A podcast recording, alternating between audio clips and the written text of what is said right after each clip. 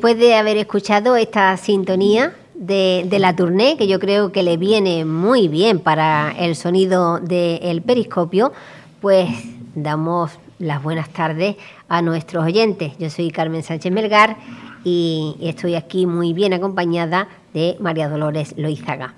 Buenas tardes, Carmen, y la verdad que la que está bien acompañada soy yo.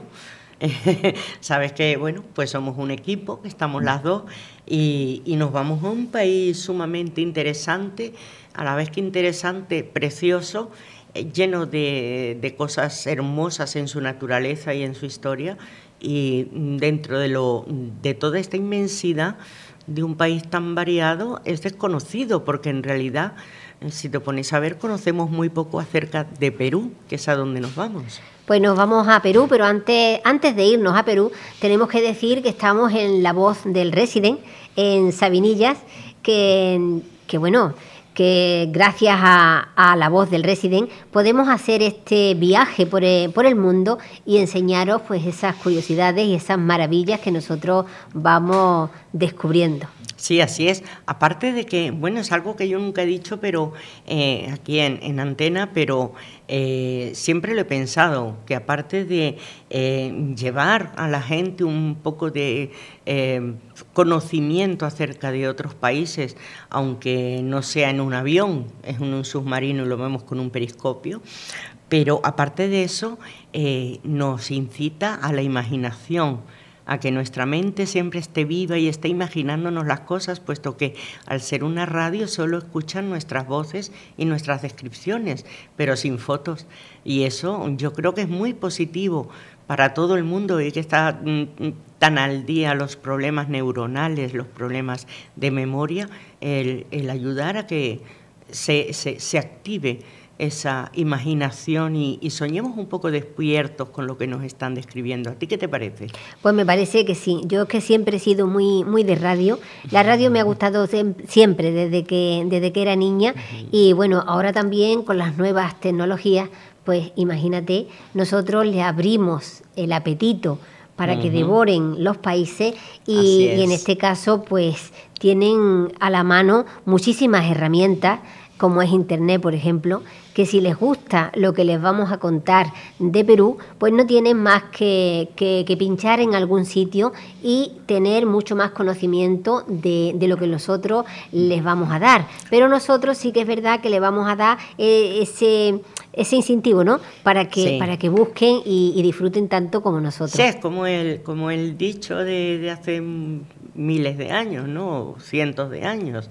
No me des un pez, enséñame a pescar. Entonces, bueno, pues a través de Internet, que Internet es una maravillosa herramienta, pero Internet hay que saberla utilizar también porque puede tener sus, sus contras. Pero nosotros vamos a, siempre, siempre vamos a aconsejar acerca de los pros que tiene Internet acerca de esa maravilla mundial, porque es mundial, que tenemos al alcance de la mano.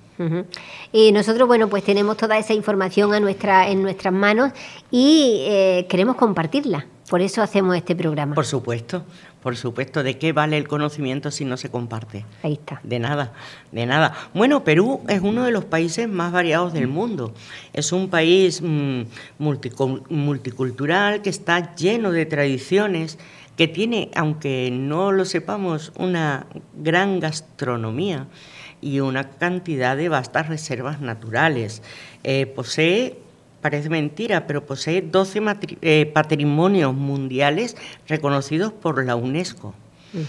Y es dueño de 84 de las 117 zonas de vida que existen en el mundo. O sea que es un país que yo, esto es desconocido por, por mucha, mucha gente, porque en realidad hablamos de Perú y hablamos del Machu Picchu. Sí, claro, pero parece que no hay nada más. Pero exactamente, parece que no hay nada más, sino pobreza y el Machu Picchu, pero es un país riquísimo. Es el tercer país más grande de toda Sudamérica.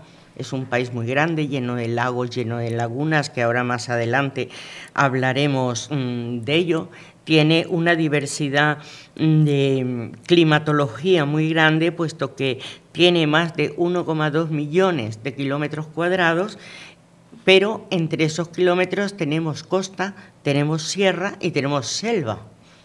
e incluso hay una zona de desierto. O sea que es variadísimo, es una zona variadísimo y hay hasta 47 lenguas nativas, entre ellas está el quechua, el quechua y el aymara. O sea, mm, mira si tiene diversidad y mira si tiene riqueza, ¿no? Sí, sí, tiene muchísima riqueza y es una de las civilizaciones más antiguas que comenzaron su desarrollo hace más de 10.000 años. eso, es mucho tiempo. Muchísimo ¿eh? tiempo, claro. Eso es mucho tiempo. Bueno, y el imperio inca, pues bueno, que ya la gente nada más que conoce el Machu Picchu, pero mira la infraestructura que, que tenía y bueno, y lo que tú dices, ¿no? Tantísimas cosas. Eh, fíjate, nada más que en idioma, la riqueza que tiene lingüística, eh, de costumbres, de, en fin, de muchísimas cosas que, nosotros incluso ni sabemos. Así es. Porque cuánta, cuánta, cuánta riqueza y cuánto conocimiento tienen los indígenas, que nosotros no lo conocemos. los indígenas tienen un conocimiento tremendo pero no es un conocimiento, eh, digamos, cultural como lo conocemos nosotros, que es a base de libros o de investigaciones. Ellos tienen un conocimiento cultural en cuanto a la naturaleza. Ellos tienen sus propios remedios indígenas, tienen eh, su propio médico que trata con cosas indígenas. Ellos viven, en general, hablo de todas las tribus indígenas de todos los países, no solo de Perú pero mm, son eh, verdaderos... Eh, em, estos sí que son naturópatas. Ellos sí que son naturópatas porque además es que no te saben mm, decir una receta concreta, sino esto se cura con esto, con esto, con esto. Y son, es increíble. Bueno, pues vamos a ver ahora también la música, porque también tiene mucha diversidad de música. Vamos a empezar con un tema musical y ahora después pues tú nos vas a ir desvelando todas esas maravillas de, la tierra de, Perú. Eh, la música es muy, muy variada. A mí me gustan muchísimo los sonidos de, la flauta de, pan que se utilizan pues tanto en Perú como, como en Ecuador. Y también en Ecuador hay una una artista que se llama Damaris Alma, que es cantautora peruana, es embajadora de la marca Perú desde 2011 y ganadora de la competencia folclórica del Festival Viñas del Mar en 2009 como mejor álbum folk. Y la madre de, esta chica es Victoria Porras, su nombre artístico es Saiwa y eh, en, los últimos tiempos, ahora en plena pandemia, pues ha compuesto una canción que se llama Tu Grandeza. Y vamos a alegrarnos un poquito con, esa música y ahora seguimos con esas maravillas de, de Perú. Perfecto.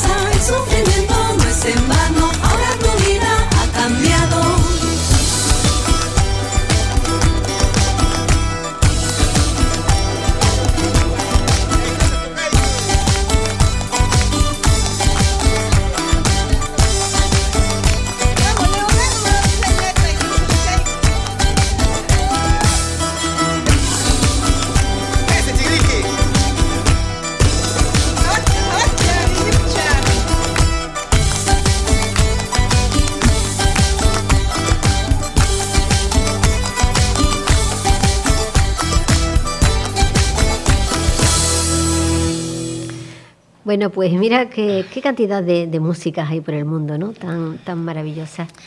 Sí, pero esta, esta música es realmente alegre.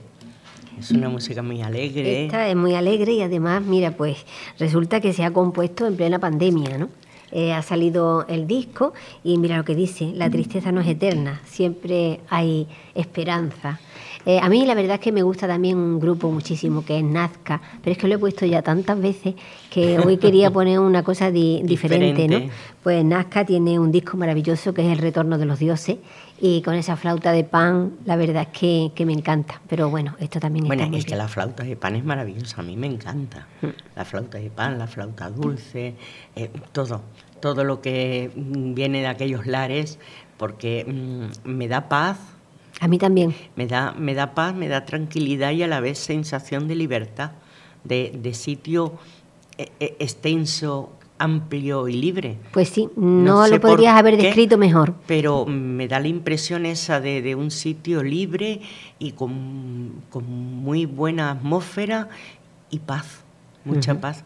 Y eso me causa a mí la flauta y en cierto modo también el arpa porque el arpa es un instrumento que también se puede considerar andino, pero bueno, la flauta es más andina que, el arpa y tenemos que tener, eh, sabemos que eh, los Andes también pasan por Perú, por supuesto. Claro. Perú tiene una gran zona de, eh, de la cordillera de los Andes que pasan por ahí. Y, y, bueno, pues ahí tenemos mm, una de las cosas históricas que hay que mm, comentar, que me gustaría comentar, es que eh, Perú se fue eh, haciendo civilizaciones por etapas. Entonces tenemos la primera, el primer proceso cultural llamado periodo inicial, es el, eh, es el Caral, que se, se llama Caral a, esta, a la culminación de ese primer proceso, donde se hacían las construcciones de templos escalonados de adobe, el adobe sabemos, bueno, sabemos, no todo el mundo lo sabrá, que es una masa de barro y paja que se hacía y eh, se hacían ladrillos en forma, eh, o sea, se moldeaba en forma de ladrillo esta masa de barro y paja y se ponían al sol a secar y con esos ladrillos secos al sol de barro y paja es como hacían las construcciones. Y hoy en día todavía hay sitios donde hay construcciones de, de adobe. Sí, en África hay, todavía se hacen las construcciones así. Así es. Y bueno, pues hacían plazas circulares y pequeñas. Fíjate que ahora nos quejamos nosotros de las rotondas. Mira tú donde hacían plazas circulares y pequeñas que eran rotondas, ni más ni menos, ¿no? En las aldeas que estaban alrededor de los centros de culto y de las administraciones. Hay muchos sitios arqueológicos, como son Sechín, en la costa de Angas, y el templo de las manos cruzadas de Kotosh, que está en Huanco. Eh, estos nombres también son un poquito complicados, pero bueno, menos complicados que los que hemos visto en otros países. Sí, por supuesto, por lo menos se pronuncian más o menos como se escriben, pero sí, los otros... Exactamente. Y hace unos mil años después, no hace unos mil años, sino unos mil años después de lo que hemos hablado antes, surgió Chavín, que es en los, en los Andes norcentrales, en el departamento de Ancash, en el Machu Picchu, que es lo que hay dos cosas muy conocidas por, por, en general por la gente, que es el Machu Picchu y el Titicaca, que es uno de los lagos más grandes y más, y más importantes que existen allí, aunque hay me, me, acuerdo que era muy pequeña, yo creo que ese fue el nombre de uno de los primeros lagos que yo me aprendí, porque ya sabes, cuando eres niña, eso de tiki, titicaca. El titicaca, pues... sobre todo lo de caca. el de titi, bueno, pero. Bueno, pero ya nada más que con caca ya eso sonaba a risa. Eso ya suena a risa y quieras que no, eh, se le queda a uno en la cabeza porque los críos, pues, pues como somos, vamos. Y bueno, pues tiene, mm, mm, tiene muchas curiosidades este país. Y aparte de curiosidades, que yo con tu te voy a pedir permiso como... ¿Por qué? Codirectora mía o yo codirectora tuya del programa, porque estamos las dos.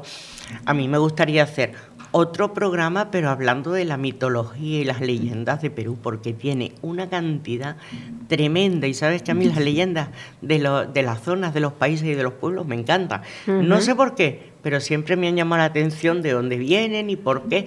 Y, todas tienen, no sé, tienen un algo que, que me atrae. Pues sí. Y tiene muchísimos personajes mitológicos y leyendas tiene, que no los voy a describir, voy a nombrar algunos porque si no tendríamos programa para, para horas y horas y no nos podemos dar el lujo. Pero tiene el toro encantado, tiene el chuyachaki, tiene el tunche, tiene el rumanula, el mito de la cuniraya huiracocha.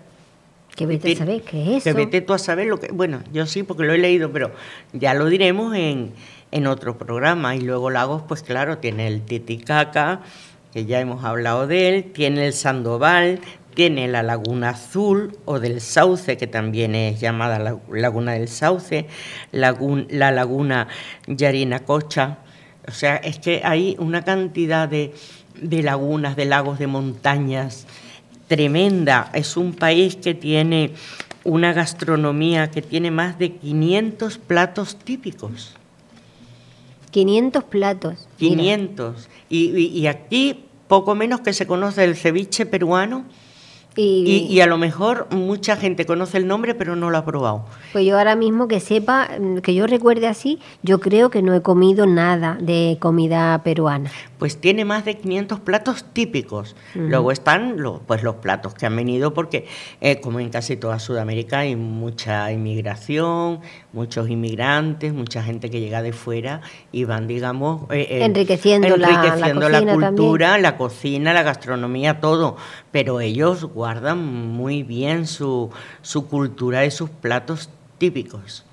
Es increíble, pero es así. Pues ya, ya, sabéis que cuando haya estos mercadillos que hay, sobre todo cerca de la costa, eh, en esos mercadillos que se degusta comida de otros países, pues animarse. Aquí mismo. Aquí mismo, por eso tenemos que decir otra vez que estamos en la voz del Resident en Sabinilla, y que cuando sea esa, esa feria de gastronomía eh, eh, intercultural, pues que vengan y prueben esos platos internacionales. Sí, así es, porque la verdad es que todos los platos, yo creo que todos los platos de todas las regiones, algunos nos sonarán raros, otros los miraremos con un poco de recelo, pero en general todos, todos los platos son comestibles, ¿no? Nos van a dar nada que no sea comestible, ¿no? Y todos están buenos y tienen su, pues su, mm, su aquel de riqueza, ¿no? Luego, mm, hay una cosa, mira, tienes esto lo tengo que leer. El cañón de Cotahuasi. Es que el nombre no, se, no se me quedaba. De Arequipa. Es uno de los más profundos del mundo. Es dos veces más profundo que el cañón, el Gran Cañón de Estados Unidos. Y fíjate, que el Gran Cañón del Colorado de Estados Unidos es el que tiene la fama. y, ahora que estamos hablando del Cañón de Colorado, eh, a mí me ha llamado también muchísimo la atención que hay un río que se ha descubierto en 2019. 2019, ¿eh? fíjate. O sea, antes de ayer. Eh, antes de ayer es el río Rojo. Río Rojo, en Cusco. Y, bueno, pues está muy cerca de la montaña de Arco Iris y en Palcoyo, de Cusco. Y resulta que ese río transcurre con el agua totalmente roja. Yo he visto una fotografía aérea y es increíble, parece sangre. ¿Y dice debido a qué? Sí, dice como está tan cerca de, las montañas arcoíris, pues parece ser que cuando hay lluvias torrenciales, pues desprenden eh, un color un color rojo y, por eso las aguas se, se tiñen. Ah. Pero ah, lo que más me ha llamado la atención es cómo eso no ha salido a la luz hasta 2019. Bueno, me imagino que los indígenas sí que lo conocerían, pero el mundo no se ha enterado hasta 2019. Pues puede ser que esas montañas de las cuales arrastran esa tierra roja sean, sean arcillosas es muy posible, por eso llevan el color rojo, porque yo, em, bueno, ya todo el mundo sabe que yo nací en Venezuela, yo me crié en Venezuela y en Venezuela hay montañas que son de arcilla y cuando llueve arrastran esa arcilla y es un lodo totalmente rojo. Entonces, bueno, es posible. Es posible. Aparte de minerales que pueda llevar y todo esto. Pero mira, ya que hablas de Cuzco, ¿tú sabes qué significa Cuzco en la lengua quechua, no? No. Ombligo del mundo. Ombligo del mundo. Ombligo del mundo, fíjate. Eso es lo que significa en quechua la palabra Cusco. Pues mira, nada más que por haber aprendido esa palabra y, un sitio tan conocido como Cusco, pues yo por lo menos no lo sabía. Hombre, merece, la, la pena. Eh, iba a decir la perra, pero voy a decir la pena.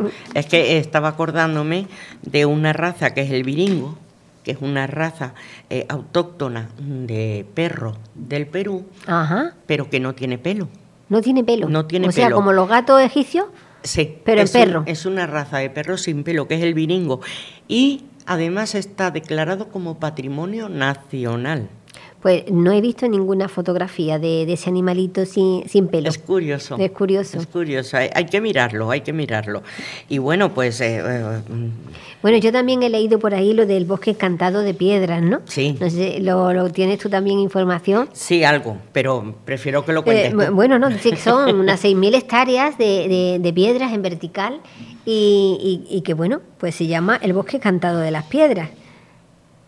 Así que dice que fue también porque eh, los habitantes dejaron de adorar a, ese dios de, de, las montañas vivientes y entonces pues convirtió a todo el mundo allí en piedra. Bueno, esa es la leyenda, pero lo cierto que 6.000 hectáreas pues son muchas hectáreas de piedras en vertical. Tú ya ves por qué me gustan a mí las leyendas. Es que las leyendas siempre tienen un algo que, atrae el por qué, el cuándo, el cómo se va mm, mm, yendo de una generación a otra. Y, y aparte de eso, cómo también se van cambiando las leyendas porque sabemos que de, un, de una boca a otra boca a otra boca se van cambiando una palabra, mm, una forma de expresión y termina, y termina por cambiar el significado. Eh, termina por cambiar el significado. Y bueno, para la gente que, que le gusta eh, los animales, es el segundo país del mundo con mayor diversidad de aves del planeta. Tiene más de 1.800 diferentes especies de aves. Son muchas especies, más de 1.800. O sea, un regalo, un regalo para el que le gusten las, las, aves, ir y conocer todas esas aves. Ah, una curiosidad que, que me viene a la mente, que la comentamos el otro día. Es el único país el único país, eh, bueno, el único país en el pueblo andino de San Pablo, donde se le han cambiado los nombres a los Reyes Magos. ¿Te, acuerdas que lo comentamos, lo, no? lo comentaste, sí. ¿Y cómo se llaman los Pues mira, en vez de llamarse Melchor, Gaspar y Baltasar, se llama Incarri, Incarri, que es el rey inca, Ajá. Mistirri, que es el rey postizo, y Negorri, que es el rey negro. Vaya por Dios. Y es el único en el mundo que le ha cambiado, eh, o tienen, los Reyes Magos tienen Distintos, nombres. Pero ¿desde cuándo está ese, ese cambio? Porque lo que, me, lo que me sorprende también es que en países así, con una cultura tan diferente, eh, pues existan también la cultura de los Reyes Magos, ¿no? Sí, porque en, en realidad, bueno, yo de esto tengo menos menos conocimientos, pero en, prácticamente en Sudamérica la tradición es eh, lo que le llaman allí el Niño Jesús, que es el que trae los regalos el 24 de diciembre. Es el Niño Jesús, no es Papá Noel, ni Santa Claus, ni nada. Ni los reyes, ni nadie. Y los reyes, lo de los reyes magos, pues que yo hasta ahora tenía, tengo entendido que lo llevaron los españoles cuando fueron para, para América y colonizaron América. Pero bueno, hay pueblos que se resisten y a lo mejor dicen sí. Eh, son los Reyes Magos, pero con nuestros nombres. es muy posible. Yo la verdad que no sé desde cuándo, no, no he logrado eh, encontrar información desde cuándo ni por qué, pero sí que es el único, el único pueblo andino donde, porque es el pueblo, no el país, el pueblo andino de San Pablo, donde se le han cambiado los nombres. Bueno, pues ahí tenemos otro otro apunte. Y también quería comentar lo de los geysers, ¿no? Los geysers de Candorabe, Candorabe se llama, ¿no? Candaro, Canda, Candarobe. Candarobe, ¿no? Que dice que son más de 80 fuentes termales entre lagunas y géiseres eh, en el volcán Yucamari, como telón de fondo, con el volcán de fondo y ahora eso, e, esas 80 fuentes, tampoco me imaginaba yo esa cantidad de fuentes termales en, Perú. Sí, no, no, una cosa que, me, ha sorprendido, ¿no? Más bien de los países nórdicos, pero no, no en Perú. Uno se va a otros países simplemente, mm. pero es que es lo que decía al principio, que de Perú conocemos, la verdad es que conocemos muy pocas cosas. Conocemos muy pocas. Muy pocas. Y bueno, y ahora vamos a pasar a un tema musical. Yo sé que tú nos traes también eh, una, una, aclaración también muy bonita que la vas a hacer después, pero ahora yo quería comentar eh, lo que sucedió en 1969 en el Colegio González Vigil. Aquello, bueno, pues fue una atrocidad lo que allí pasó, porque resulta que la Junta Militar de Gobierno creó el decreto 006 que mm, hacía pagar a los padres muchísimo dinero por cada suspenso de sus hijos, pero aquello era un eh, era un despropósito, lo que tendrían que pagar si su hijo suspendiera una asignatura, con lo cual lo que se le estaba era negando rotundamente el derecho a la enseñanza. ¿Qué pasa? Pues que el pueblo, eh, los campesinos, en el pueblo de, de Guanta, pues quieren hacer una manifestación. Entonces los alumnos de secundaria, ya te puedes imaginar las edades, ¿no? Mm. Eh, se manifiestan y los campesinos también y entra el ejército y arrasa con todos ellos. Muchos eh, murieron y están enterrados allí, pero otros, por lo visto, desaparecieron. Fueron muchos los desaparecidos parece ser que le ponían una piedra amarrada al cuerpo y lo, lanzaban al río y, bueno, fue una cosa que, dio la vuelta al mundo. Entonces mm, resulta que uno de los profesores compuso una canción que se llama Flor de Retama. ¿eh? El maestro Ricardo Dolier Urbano escribe esta canción, Flor de Retama. Y a mí me llamó mucho la atención porque a mí me gustan muchísimo las retamas y casualmente eh, yo nací en el campo, en la casa de mi, en la casa de mi abuela y la casa de mi abuela se llama El Retamal. Fíjate. Fíjate. Y dice este hombre que compone esta canción porque él veía los campos llenos de, retamas. Su madre era una maestra rural que daba clases pues a muchos kilómetros de, donde vivían. Y, y bueno, pues escribe esta, esta, esta canción tan, tan, tan sentida por esa, por esa matanza. Y después, bueno, pues ya después tú nos alegras la cosa con otra más bonita, pero vamos a hacerle un homenaje a todas esas personas que perdieron la vida ¿eh? por reclamar el derecho a la enseñanza, que, eso nuestros niños eso no lo saben valorar. pues pues eh, habría que ponerle más de una vez, contarle la historia para que aprendieran a valorarlo. Pues que aprendan porque fueron muchos los estudiantes que, que murieron. you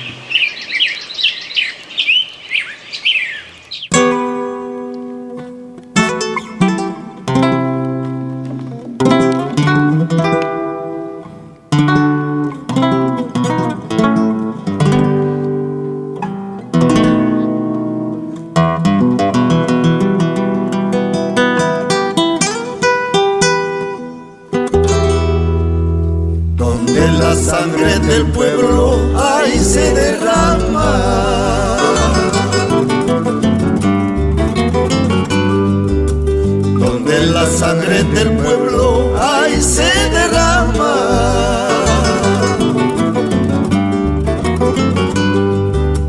Ahí mismito florece amarillito flor de retama, amarillito, amarillando flor de retama.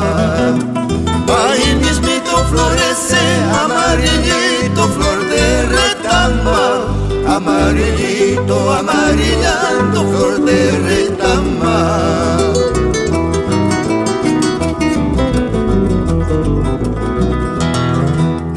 Vengan todos a ver, ahí vamos a ver. Vengan todos a ver, ahí vamos a ver.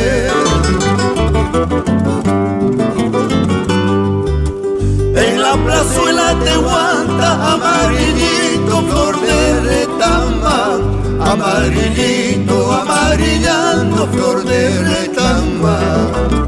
En la plazuela te guanta amarillito, flor de retama, amarillito, amarillando, flor de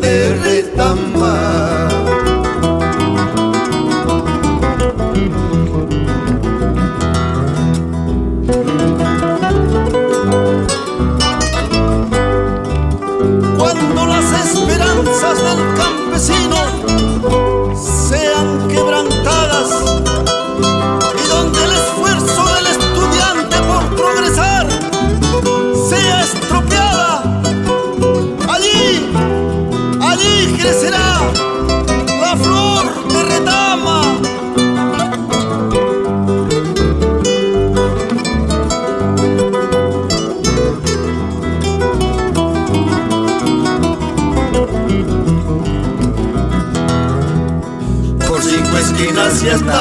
los hinches entrando está.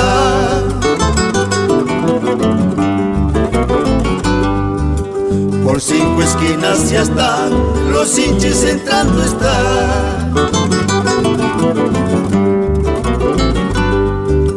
Van a matar estudiantes guantinos de corazón, amarillito, amarillando flor de retama. Van a matar campesinos guantinos de corazón, amarillito, amarillando flor de retama.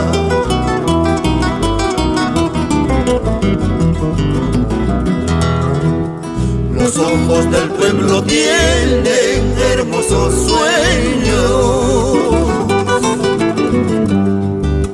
Los ojos del pueblo tienen hermosos sueños.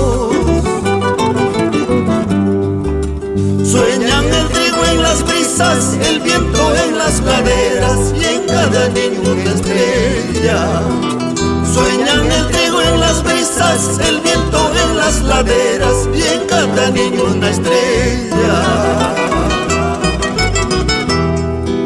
La sangre del pueblo tiene rico perfume. La sangre del pueblo tiene rico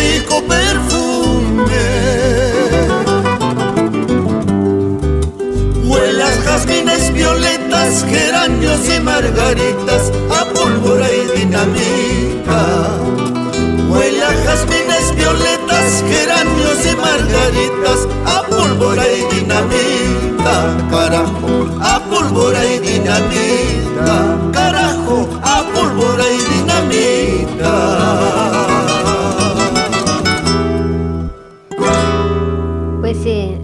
homenaje para todos esos niños que querían ese derecho a, a la educación. Y mira lo que dice, ¿no? Donde la sangre del pueblo se derrama, amarillita crece la flor de retama. Es que eh, eh, son. eh, Es que se me pone hasta la piel de gallina solo de pensar que una frase tan poética puede haber nacido de una tragedia tan grande. Tan grande como ese famosísimo decreto 006 que vaya, vaya tela. Bueno, vamos con otra cosa hermosa de, de- Perú, como es la, la catarata de Panatigua, ¿no? que ibas a hablar tú de ella también, la, pues esa catarata, a mí me ha llamado la atención porque dice que se pasa casi el invierno congelada. Eh, ¿Tú te imaginas una catarata y que se congele? Pues yo me imagino congelados, pues eh, el lago o cualquier charco grande, pero, la catarata, bueno, pues he visto también una fotografía, pues con esa catarata sí, porque, congelada. Porque ya hemos dicho antes que como tiene, es un país tan grande y tanta diversidad de climatología, pues lo mismo tiene una climatología tropical y una, un clima cálido como tiene este invierno tan frío que es capaz de congelar una catarata. pues son 50 metros de altura, ¿eh? que, no es un, que no es un chorrito. No, no, para variar. Aquí, como bien hablábamos cuando hablábamos de Venezuela, todo a lo grande. Y la, la, laguna, tú antes mencionaste una laguna, la Laguna Azul, ¿no? Yo mencioné, sí, la Laguna Azul. Es que yo tenía también conocimiento de una laguna de Morón, en Ica, que no sé si se trata de, de la misma o No, porque esta es la laguna, mm, se le llama también del Sauce. Ajá, que esta también está rodeada pues de dunas, de vegetación, también hay muchísimas aves y está a 20 kilómetros de, de Pisco. Bueno, aves ya hemos dicho que hay más de 1.800 especies, o sea que fíjate, donde no haya aves será porque es hielo, las cataratas, pero porque aves hay por todas partes. Y, bueno, ah, y a que no sabes lo que también hay mucho, patatas. Patatas. Patatas. O papas, como decimos. Como nosotros decimos. Como decimos, sí, sí, sí. Tiene la mayor diversidad de papas del mundo. Tiene ocho especies nativas cultivadas y 2.300 variedades. ¡Qué barbaridad! Y nosotros aquí conociendo dos, yo por lo menos dos nada más. Mm, bueno, ahora las están diversificando, la nueva, la vieja, la limpia, la sucia, la roja, la de freír y la de cocer. Bueno, yo Pero para mí, eh, para mí todas son iguales excepto la roja. La blanca y la roja, yo no, no, sé distinguir de otro Pero como para mandar a un hijo a decir, cómprame un kilo de patatas, de cual, de la que tú quieras, 2.300 variedades. Es, que, que tiene eh, yo me pongo a pensar y digo que, que es supermercado. los sabores, ¿no? Los sabores, ¿cómo serán esos ¿cómo sabores? Serán? ¿Cómo serán? Exactamente, ¿cómo serán? Mm. Porque la patata nuestra es la patata nuestra. Luego tenemos la batata y el boniato. Sí. Que, pero ese es dulce, dulce, dulce. Ese es dulce y bueno, estas patatas nuestras también vinieron de allá. Exactamente. Mm. Entonces, pues bueno, es una eh, Se traerían para acá la que duraba más. pues seguramente y la, que eh, aguantaría más, aguantase más el clima la climatología de aquí. Eso por lógica sí. Bueno, ¿y qué te parece si nos vamos con a hablar un poquito de una de las grandes canciones que hay. Claro, claro, además eso es. Cuéntanos esa la flor de la canela. Cuéntanos esa historia. ese la flor de la canela es como si fuera pues un himno. Eh, para los peruanos un segundo himno, igual que la, que, la, flor, que la flor de, la retama. Eh, normalmente la gente piensa que eh, está escrita de un hombre a una mujer o de una mujer a un hombre, por lo de déjame que te cuente limeño, déjame que te diga moreno, pero no, está escrito de mujer a mujer, pero no en un sentido amoroso carnal, sino en un sentido de amor de amistad. Está escrita por eh, Chabuca Grande a una amiga bastante mayor que ella, que se llamaba Victoria Angulo Castillo de Loyola. Esta mujer tenía que cruzar todos los días por el puente de Palo, que hoy en día se llama el puente de Santa Rosa, y eh, para ver, precisamente para ir a ver a Chabuca Grande, que eh, era mm, mm, demostradora de productos de belleza de Elena Rubinstein. Ajá. O sea que ya ves tú mm, por dónde sale. Ella era, mira. era, cantautora, pero ella en realidad lo que hacía era demostrar productos de belleza de Elena Rubinstein. Y eh, Victoria Angulo pasaba, cruzaba ese puente del palo todos los días para ir al pueblo de al lado. Y pues, pues ver a su amiga, hacer las compras, lo que sea. Y esto inspiró a Chabuca Grande a escribir La Flor de la Canela, pero ella solo tenía un trozo, lo que es el estribillo y el coro. Eh, jazmines en el pelo, rosas en la cara y Rosa caminaba la flor de la canela. Y le faltaba. no estaba contenta con eso. Entonces, en el año, esto lo hizo ella en el año 1949. Y bueno, pues eh, fue a la fiesta, una fiesta de cumpleaños, la invitaron a una eh, fiesta de cumpleaños que era del doctor José Moreno. Y ella escuchó un tipo de música muy particular que era entre guitarras y cajones, pero con un ritmo, un estilo de cantar muy expresivo, que además era levantar la voz, alzar la voz a mitad de la canción y luego volverla a bajar. Y entonces a ella, cuando llegó a su casa, se quedó tan impresionada de este ritmo y de esta cosa que no conocía, este estilo de música que no conocía, que completó la canción.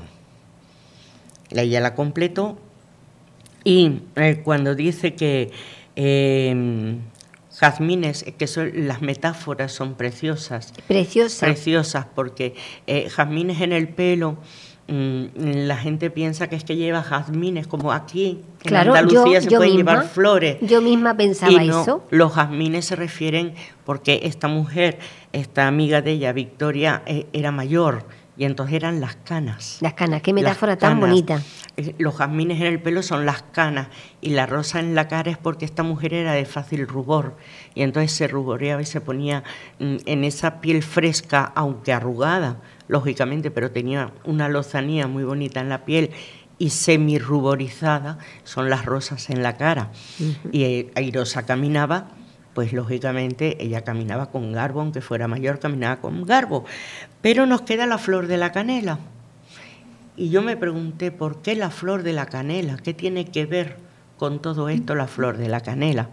Resulta que en Perú antiguamente a los criollos, a las criollas, sobre todo a las mujeres criollas, los criollos son eh, raza mulata mestiza, sobre todo mestiza, de mezclas blancas con indios, con indígenas, se les llama por el color de la piel flor de canela, refiriéndose a una criolla. Entonces, esta mujer era criolla y por eso ella le puso la, flor, la, flor de la canela. Y cuando dice, déjame que te cuente limeño, déjame que te diga morena, no es porque se esté refiriendo a, a, una mujer o a un hombre amorosamente, sino se está dirigiendo al doctor Moreno, que es al que, el que ella le inspiró en su cumpleaños esa, canción. esa canción. Y esto fue en el año 1950. Tiene más de 600 versiones, pero al principio era un vals. Era un vals. No tuvo mucho éxito al principio, pero luego hubo otros eh, grupos que la cantaron y bueno, ya sabemos el éxito que es la, la Flor de la Calera, que es que la cantan muchos de los grandes artistas y cantantes mundiales, internacionales. Pero es una historia muy bonita. Es una historia muy bonita y que me alegro muchísimo de que la podamos compartir aquí, ¿no? Porque yo cuando me la contó Dolores, o Lola, como le digo yo, pues cuando me la contó me, me, gustó muchísimo. Y entonces ella dice, pues mira, la ponemos para finalizar. Hombre, por supuesto, queremos contarle al mundo de dónde viene la flor de la canela. ¿Y qué es la flor de la canela? ¿Y qué es la flor de, la canela? Y bueno, y creo que tenemos la canción por la propia Chabuca Granda. Eh, la canción la vamos a escuchar ahora para finalizar el programa en la voz de Chabuca Grande, porque Granda, porque aquí en España se ha escuchado muchísimo con María Dolores Pradera. Efectivamente. Pero nosotros hoy la vamos a escuchar de la propia voz de, la, de la autora. Chabuca. Yo creo que ya nos tenemos que ir despidiendo. es, que, hoy ha sido un programa tan precioso que no dan ganas de parar, pero nos dan el toque de queda. Ahí está, tenemos que, que despedirnos y ya eh, haremos otro con esas leyendas que, que dice Lola. Y recordar una vez más que estamos en La Voz del Resident, en Sabinillas. Muchas gracias a Gary, nuestro técnico de, de sonido, bueno, se me había pasado, antes de despedirnos, porque me encanta, fue estrenada La Flor de la Canela por Chabuca Grande en el mismo día del cumpleaños de su amiga Victoria que cumplía 59 años. Y ese fue su regalo de cumpleaños. Su regalo de cumpleaños, muy bonito, muy bonito regalo. Y mira si ella supiera hasta dónde ha, llegado la, canción y ese maravilloso regalo de, cumpleaños. Así que nos despedimos y disfruten de Pues que disfruten de esta canción y de la semana, por supuesto.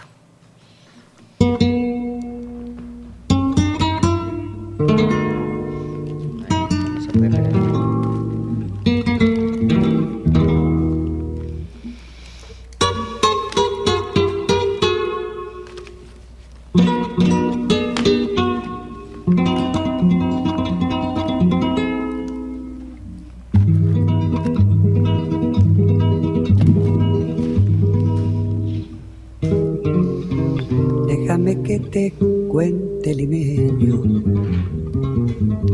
Déjame que te diga la gloria del ensueño que evoca la memoria del viejo puente del río y la alameda. Déjame que te cuente limeño.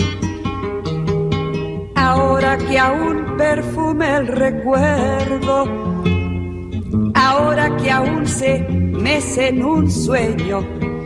El viejo puente, el río y la alameda. Jazmines en el pelo y rosas en la cara. Airosa caminaba, la flor de la canela derramaba lisura y a vaso dejaba aromas de mistura que en el pecho llevaba. Del puente a la alameda a menudo piel la lleva por la vereda que se estremece al ritmo de su cadera. Recogía la risa de la brisa del río y al viento la lanzaba del puente a la alameda.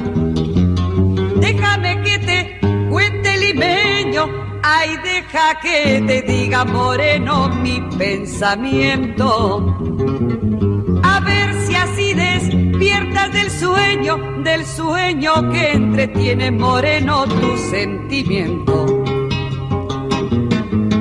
Aspira de la lisura que da la flor de canela, adórnala con jazmines, matizando su hermosura. Alfombra de nuevo el puente y engalana la alameda que el río acompasará su paso por la vereda. Y recuerda que jazmines en el pelo y rosas en la cara. Airosa caminaba, la flor de la canela derramaba lisura y a su paso dejaba aromas de mistura que en el pecho llevaba del puente a la alameda, menudo pie la lleva por la vereda que se estremece al ritmo de su cadera. Recogía la risa de la brisa del río y al viento la lanzaba del puente a la alameda.